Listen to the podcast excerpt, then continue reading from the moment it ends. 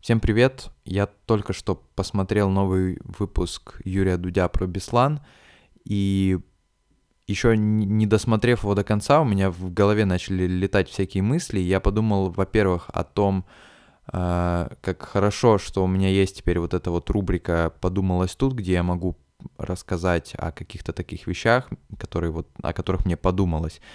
А во-вторых, что хорошо, что я, что у меня есть вообще такая возможность о чем-то таком говорить, потому что я когда начал еще смотреть, мне мысли начали летать в голове, и я прям подумал о том, что нужно просто взять, расчехлить микрофон и начать об этом говорить. А, в общем-то, я думаю, что, наверное, кто-то из вас уже эту передачу посмотрел, она идет целых три часа, но это тот случай, когда три часа нужно выделить из своей жизни для того, чтобы это посмотреть. И еще я хотел сказать о том, что для меня Беслан — это такая вещь, которая, которая очень глубоко в памяти и вообще в душе засела, потому что я был в Беслане, я был в Беслане в 2017 году, когда мы с моим другом э, ездили в Осетию на выходные. Осетия — это потрясающий, один из самых красивых регионов России, и там очень крутая природа, очень крутой Владикавказ, очень необычный южный город, там очень крутые люди.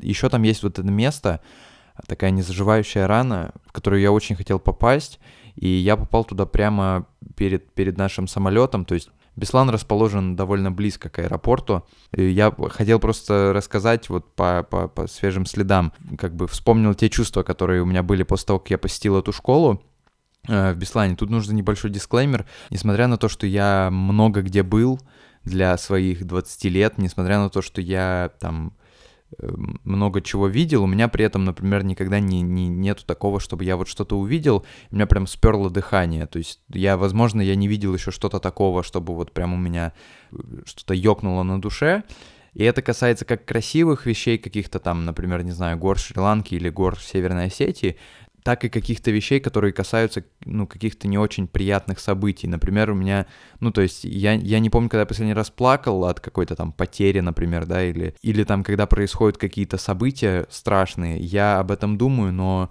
я не могу расплакаться от этого, как много, могут многие люди.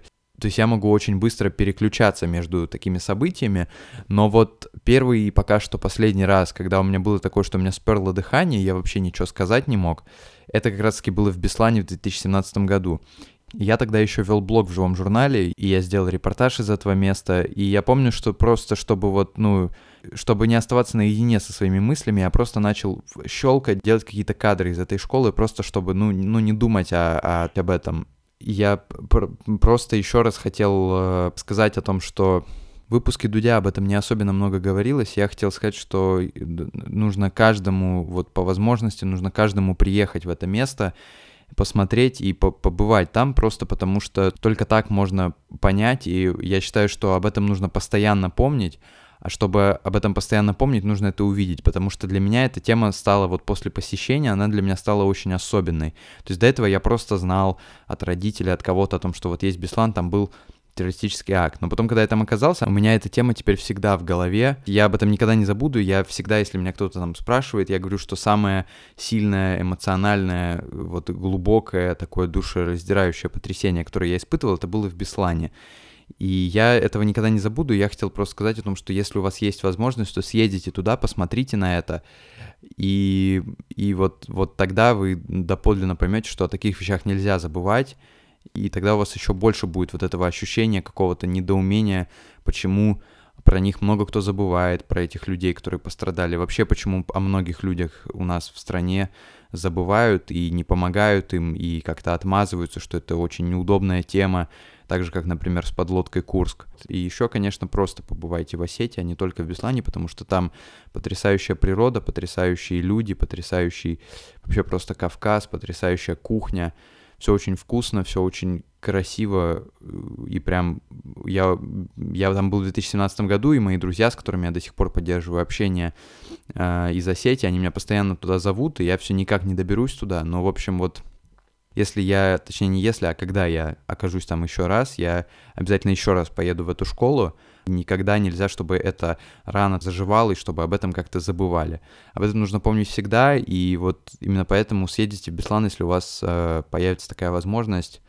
А я скоро вернусь с чем-нибудь более позитивным. А, вот, вот такие, такие мысли. Так что до скорого.